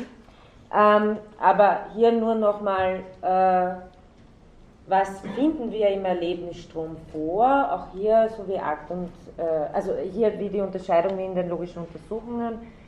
Wir finden einerseits intentionale Erlebnisse vor, die uns Gegebenheit von Realem geben. Also das ist die Korrelation des Lieben, des Geliebten, Sungen, des Gesungenen und so weiter. Aber auch, und das ist mehr die, die abstraktive Schicht, reelle Momente. Das sind immer die Momente, die zum Erlebnisstrom selber gehören. Empfindungsdaten, Erlebnisdaten, sinnliche Gefühle. Und Husserl sagt, auch schon wie eine logische Untersuchung, das sind Träger von Intentionalitäten, aber nicht Selbstbewusstsein von etwas. Also einfach gesagt, ich höre keine Tonempfindungen, sondern ich höre jemand singen. Das sind nur so, damit, wenn Sie das lesen, können Sie da nochmal zurückgreifen drauf, damit Sie ein bisschen die äh, Terminologie da im Griff haben. Ähm, klarerweise haben wir in Cogito lebend, also in der geradehin Einstellung leben. Im Cogito ist ja auch in meinen Erlebnissen äh, sein, habe ich die Cogitatio nicht bewusst als intentionales Subjekt, sondern ich bin aufs Cogitatum gerichtet. Die Cogitatio selber, okay, nochmal um das klar zu machen. Ähm, Cogito Cogitatum wäre mein Erlebnis von dieser Flasche. Die Cogitatum ist die Flasche. Die Cogitatio ist jetzt sozusagen mein ganzes Erlebnis, das auch im Zeitstrom sich irgendwie äh, ändert, das nicht bloß nur Cogitato, hm, Entschuldigung, Cogito ist, sondern ähm, Hintergrund, Hof und so weiter, das ist ja nicht Erlebnis, sondern das ist auch intentionales Feld. Ja? Aber es gehört als Korrelation zum Erlebnis dazu und ist gleichzeitig aber nicht nur diese Flasche. Ja? Also die Cogitatio ist mehr als nur irgendwie ein Gegenstand. Cogitatio ist das ganze Erlebnisfeld, aus dem sich uns Gegenstände, in dem sich Gegenstände konstituieren. Hat da jemand geklopft? Ja. Das ist eine zeitliche Dimension. Ja. Ja. Also äh, das, das hat alles immer. Ja, ähm, weil wir reden ja von einem Bewusstseinsstrom und Bewusstseinsstrom heißt ja, das muss man ja eigentlich auch immer erst Personal denken. Und wenn wir uns das so denken, dass wir draufschauen wie auf die Donau, dann sind wir schon Drittpersonal. Bewusstseinsstrom ist dieses, wie mein Kollege Wolfgang Fasching das mir in einem Vortrag so schön gesagt hat, dauernd ist es jetzt. Ja? Das heißt, aber, aber ich bin immer schon, da, ständig ist schon was vergangen und ständig kommt Potenzial auf, auf neue Gebung. Ja? Das heißt, Bewusstseinsstrom ist dieses sich zeitliche Konstituieren ständig in einem Jetzt, das gleichzeitig einen vergangenen Strom konstituiert. Das heißt, alles hat immer eine zeitliche Dimension. Das, und das ist natürlich auch nochmal ein ganz wichtiger Aspekt von einer phänomenologischen Analyse, den jetzt, der in den Ideen ein bisschen ausgeblendet ist, weil er sich da hauptsächlich darauf konzentriert, was ist der Unterschied zwischen Gegenstand und Erlebnis. Aber zeitgleich haben es zum Beispiel die äh, Analysen des inneren Zeitbewusstseins und da macht er das ganz stark. Sonst noch Frage vielleicht? Mal schauen. Ähm, dann komme eben nur auf den äh, vierten Punkt, wo wir jetzt schon Richtung transzendentaler Idealismus uns auf, auf der Strecke befinden. Ja? Seines Bewusstsein und seines Realität. Äh, das ist sozusagen die, äh, die, die Grundunterscheidung, die Husserl hier versucht, phänomenologisch oder die, die phänomenologisch hier ausgewiesen wird, von der wir eigentlich auch schon, schon dauernd gesprochen haben, aber die jetzt in ihrer transzendentalen und transzendental-idealistischen Konsequenz ausbuchstabiert wird. Ähm, Husserl vertritt da drei Thesen. Ich habe das ein bisschen systematisiert, im Text ist es ein bisschen ineinander verschlungen, ja. Ähm, aber im Grunde genommen finden Sie das meiste, was ich da sage, also eins zu eins im Text. Also erste These, seines Erlebnis ist vollkommen verschieden von seiner Realität. Zwei grundverschiedene Seinsweisen. Zweite These, immanente Wahrnehmung ist zweifellos unabweisbar, transzendente Wahrnehmung äh, kann bezweifelt werden. Und dritte These, bloß phänomenales Sein des Transzendenten, absolutes Sein des Immanenten. Also da sind wir dann wirklich bei, beim idealistischen Höhepunkt hier. Gehen wir es mal durch. These 1, seines Bewusstsein und seines Realität. Ähm, hier im Grunde genommen eigentlich das Argument, das von Anfang an wichtig war für das richtige Verständnis von Intentionalität. Ähm, das Ding ist als reelles Bestandstück im Bewusstsein nicht zu finden. Nochmal Erinnerung, reell wäre nur etwas, was dem Bewusstseinsstrom, was zum Bewusstseinsstrom selber gehört. Ähm, Tische kugeln nicht in ihrem Bewusstseinsstrom herum. Tische haben nicht, auch Menschen, auch Bäume, auch alles, äh, auch, auch, mathematische, auch mathematische Formeln, auch Jupiters, wir, wenn Sie sich richtig, äh, wenn Sie sich erinnern können. Ähm, also im Grunde genommen ist fast alles dem Bewusstsein, alles was gegenständig ist, ist dem Bewusstseinsstrom transzendent. Man muss sich das ein bisschen so denken, dass ich natürlich sozusagen in meiner Empfindung, es ist extrem schwierig, äh, das zu verbildlichen, aber ich habe irgendwie in meinem Bewusstseinsstrom, der zeitlich ist, äh, Empfindungsdatum. Und ich habe Ihnen nicht gesagt, Husserl gibt es mehr und mehr auf, von Empfindungsdaten zu reden. Aber nehmen wir mal an, äh, ich, ich, ich, ich stelle mir, weiß ich nicht, Freude des Gott Jupiters vor oder so. Ich habe irgendein Empfindungsdatum. Der Gott Jupiter und seine Freude sind aber immer dem Bewusstseinsstrom transzendent, in dem durch das Empfundene etwas gemeint wird. Ja? Und das gehört, das, was gemeint wird, sobald es intentional ist, gehört es nicht mehr als reelles Moment in den Bewusstseinsstrom, sondern durch die reellen Momente wird intentional etwas aufgefasst. Okay. Also äh, das Ding ist als reelles Bestandstück im Bewusstsein zu finden.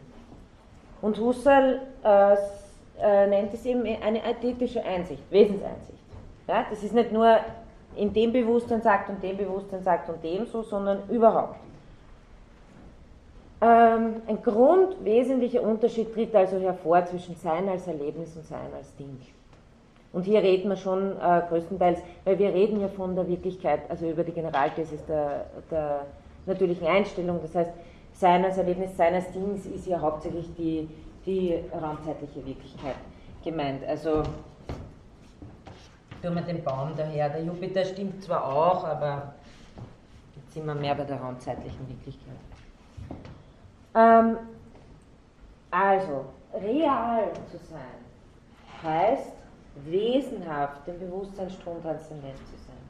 Dieses Argument gegen einen psychologischen Idealismus. Das heißt aber gleichzeitig, es gibt zwei Seinsweisen, Bewusstsein und Realität. Also Realität ist etwas, vielleicht kann man auch so sagen, da klingt so, als wäre so, man kann es vielleicht auch so sagen, dass Realität etwas ist, das sich im Bewusstsein als Bewusstsein manifestiert. Manifestiert heißt aber nicht im Bewusstsein auflöst. Es zeigt sich im Bewusstsein, es wird, ja, es ist präsent da, dadurch, dass es bewusst ist, aber es löst sich nicht darin auf. Also zwei vollkommen verschiedene Seinsweisen, die nichts miteinander zu tun haben, außer die intentionale Beziehung. Aber die intentionale Beziehung vermischt die nicht miteinander, sondern die intentionale Beziehung ist reales Präsent haben im Bewusstsein. Also das Papier ist was anderes als ein Erlebnis vom Papier. Bisschen einfacher gesagt. Diese zwei, ähm, auch das habe ich schon angedeutet, die wesenhafte Inadäquatheit der Dingwahrnehmung. Äh, inadäquat heißt einfach, dass ein raumzeitliches Ding eben nie ganz gleichzeitig von allen Seiten gegeben ist, weil es das gar nicht kann, weil es dann kein raumzeitliches Ding mehr wäre. Das heißt, ich kann mir zwar vorstellen, dass ich, weiß ich nicht, äh, ein Wesen habe, das ein Ding von allen Seiten gleichzeitig sieht, aber dann hätte es nur immer eine Innenperspektive. Es hätte nur immer die Möglichkeit zu brechen. Also raumzeitliche Dinge sind einfach perspektivisch und können sie in verschiedenen äh, Ansichten, Profilen darstellen. Ganz anders im Vergleich äh, Erlebnis. Ihr Schmerzerlebnis kann sie zwar zeitlich, indem es abklingt und stärker wird und intensiv ist, äh, in, in verschiedenen Intensitätsstufen darstellen, aber sie können nicht rundherum gehen und uns von verschiedenen ähm, Abschattungen her anschauen. Aber das kommt eh gleich das Argument. Zunächst einmal sind wir noch bei den raumzeitlichen Dingen.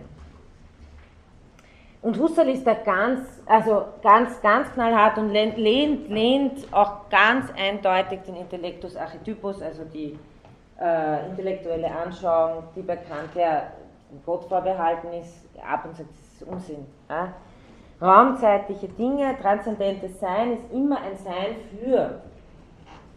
Prinzipiell bleibt, dagegen, bleibt in seiner Gegebenheit immer ein Horizont bestimmbarer Unbestimmtheit und selbst ein Gott kann daran nichts ändern. Ja? Mit Wesenseinsicht meint Husserl einfach, wenn ein raumzeitlicher Gegenstand noch ein raumzeitlicher Gegenstand sein soll, dann muss er diese Art von Gegebenheitsweise haben. Wenn er andere hat, dann ist er alles Mögliche, aber er ist kein raumzeitlicher Gegenstand mehr. Er mag dann gern irgendein Ding an sich sein und sagt, Husserl, weiß ich nicht, was das sein soll, wenn sie sich nicht wieder zeigt. Ja? Aber wenn ein, ein raumzeitlicher Gegenstand sich manifestieren soll als raumzeitlicher Gegenstand, dann muss er sich in Profilen manifestieren, in Abschattungen, wie Husserl sagt. Das ist sozusagen eine Wesenserkenntnis so fix für eine 1 plus 2 ist 3. Also raumzeitliche Objekte sind immer perspektivisch, partiell und inadäquat gegeben, wobei inadäquat nichts Schlechtes ist, das ist ganz wichtig. Das ist einfach die Gegebenheitsweise von raumzeitlichen Gegenständen.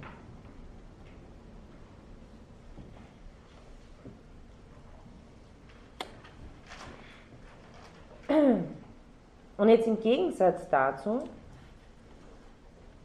ist Ihnen äh, das Erlebnis, eine, eine Empfindung, am besten ist meistens, äh, am, meist, am, am, besten verwendet man auch die Schmerzempfindung, weil von der ist klar, dass sie die, eine gewisse Absolutheit hat. Ähm, aber ganz egal welches Erlebnis. Ja. Ein Erlebnis hat eine zeitliche Dimension, aber auch dies eine innerzeitliche, indem sie also deswegen redet man ja vom inneren Zeitbewusstsein phänomenologisch, in dem es halt immer jetzt ein Vergehen und ein Auf mich zukommen ist. Das ist ganz was anderes, als ich sage, raumzeitlich ist das Ding zum Zeitpunkt T1 dort gewesen. Das sind zwei verschiedene Sachen. Ja? Raumzeitlichkeit oder Bewusstseinsinnerzeitlichkeit. Das heißt, ein Erlebnis ist natürlich in gewisser Weise äh, äh, zeitlich erstreckt, aber es ist absolut gegeben in dem Sinn, dass Sie jetzt nicht äh, drum herum gehen können. Es zeigt sich nicht irgendwie in verschiedenen Profilen. Also äh, es mag sich zeitlich sozusagen erstrecken, aber wie gesagt, das ist etwas ganz was anderes als die raumzeitliche Bestimmtheit. Ein Erlebnis kugelt nicht im Raum herum. Um es mal so äh, etwas äh, ja, anschaulich zu sagen.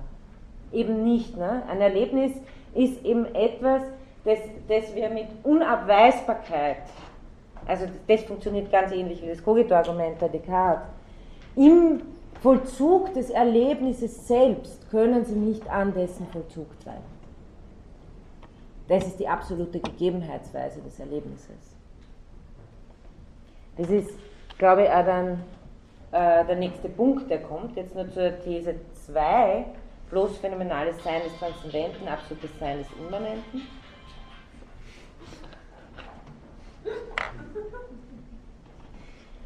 Äh, das ist eine bekannte Formulierung von Husserl. Ein Gefühlserlebnis schattet sich nicht ab. Ein Erlebnis schattet sich nicht ab. Blicke ich darauf hin, so habe ich ein absolutes, es hat keine Seiten. Also blicke ich darauf hin, wo er sagt, es ist eine reflexive Blickwendung möglich, wobei das ein ganz bestimmter Ort ist, äh, die, also die innere Wahrnehmung ist ganz was anderes als eine Wahrnehmung von einem Gegenstand. Weil innere Wahrnehmung ist da, da ist, also wenn Sie sagen, ähm, sozusagen das Wahrnehmen Ihres Wahrnehmens jetzt nochmal ist ein reflexives Gewahrsein. Ja? reflexives Gewahrsein ihrer Freude, ihrer Trauer, wie auch immer, ist aber keine, ist eine intentionale Beziehung im Erlebnisstrom selber. Ist nicht transzendentes sich beziehen auf einen Gegenstand. Und sowas passiert in der reflexiven Blickwendung auf Erlebnisse. Blicke ich darauf hin, so habe ich ein absolutes, es hat keine Seiten, die sich bald so, bald so darstellen können. Denkend kann ich Wahres und Falsches darüber denken, aber das, was im schauenden Blick dasteht, ist absolut da mit seinen Qualitäten, seiner Intensität und so weiter. Also äh, der, der, der Moment ihrer Freude selber, Sie können sie zwar irren über das Ereignis, über das sie sich freuen, oder sie können, sie denken, eigentlich sollte das nicht, oder wie auch immer, aber das Das ja, ist ein absolutes Datum von Erlebnis. Darüber können sie es absolut gegeben. Im Gegensatz zum zum sich manifestierenden Gegenstand, der in Profilen und Abschattungen gegeben ist. Ein Geigenton, Husserl versucht es eben am Beispiel her festzumachen. Ein Geigenton dagegen, also im Gegensatz zum Erlebnis, hat mit seiner, mit seiner objektiven Identität ist durch Abschattung gegeben. Er hat seine wechselnden Erscheinungsweisen.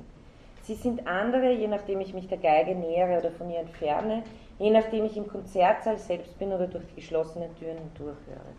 Keine Erscheinungsweise hat den Anspruch, als absolut zu gelten, wiewohl eine gewisse, Entschuldigung, das ist wichtig, keine Erscheinungsweise hat den Anspruch, als die absolut Gebende zu gelten. Wenn Sie neben einem Geiger im Konzertsaal stehen und der spielt den Geigenton, dann ist er deshalb nicht jetzt absolut gegeben, weil sie besonders schön nahestehen. Er ist genauso, er ist nämlich, er ist, er ist genauso konstituiert als der Ton, der leiser wird, wenn sie weggehen. Da ist nicht auf einmal dann mehr da, sondern na, das gehört zur Gegebenheitsweise des Tons selbst, dass er eine optimalere oder eine weniger optimale Gegebenheitsweise hat, aber er ist nicht absolut gegeben. Das Erlebnis ist absolut gegeben. Von, vom Hören des Tones selber können sie nicht weggehen. Ja? Das Hören des Tones selber ist ihnen nicht in der Weise gegeben, dass es sich manifestiert wie der Ton, der sich im Hören des Tons manifestiert.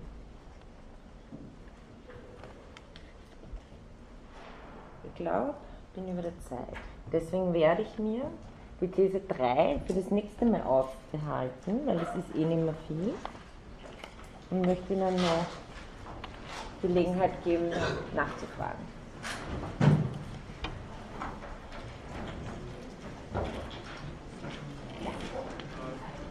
Ganz verstanden. Also durch äh, wird man die Meditatio äh, gewahr.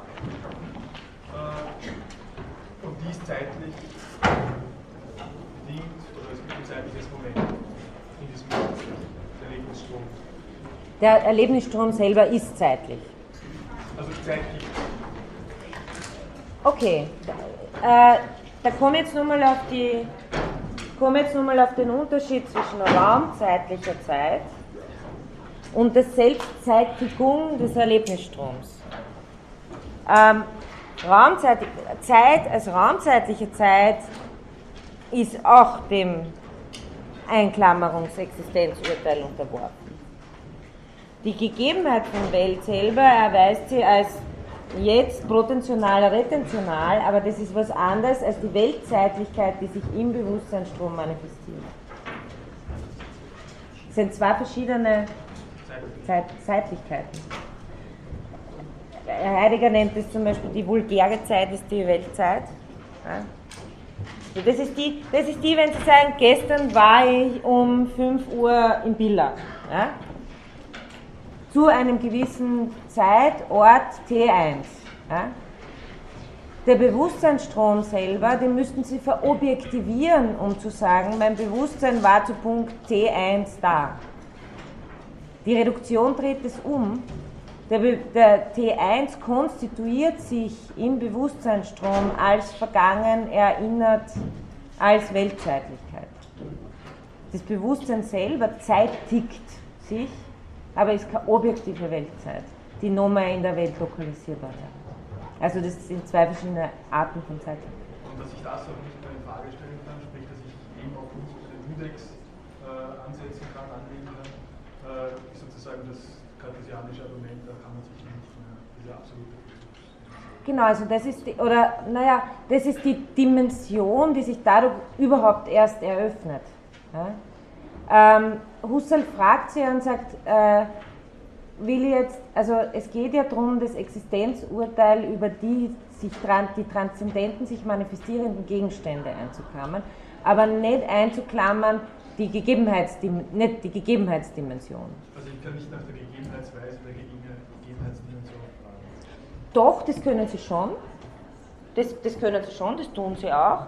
Sie machen ja kein Existenzurteil, indem Sie schon von vornherein was darüber aussagen, sondern erst in der phänomenologischen Analyse, indem Sie sagen, Gegebenheitsdimension, Erlebnisdimension ist absolut, haben Sie sowas wie äh, Bewusstsein existiert absolut. Aber das ist nicht aus, das ist sozusagen nach der Reduktion erst, kann man das sagen. Als Ergebnis, als Ergebnis der phänomenologischen Analyse.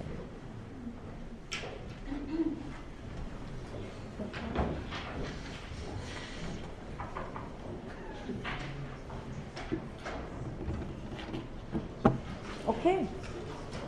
Dann München in de schöne Woche.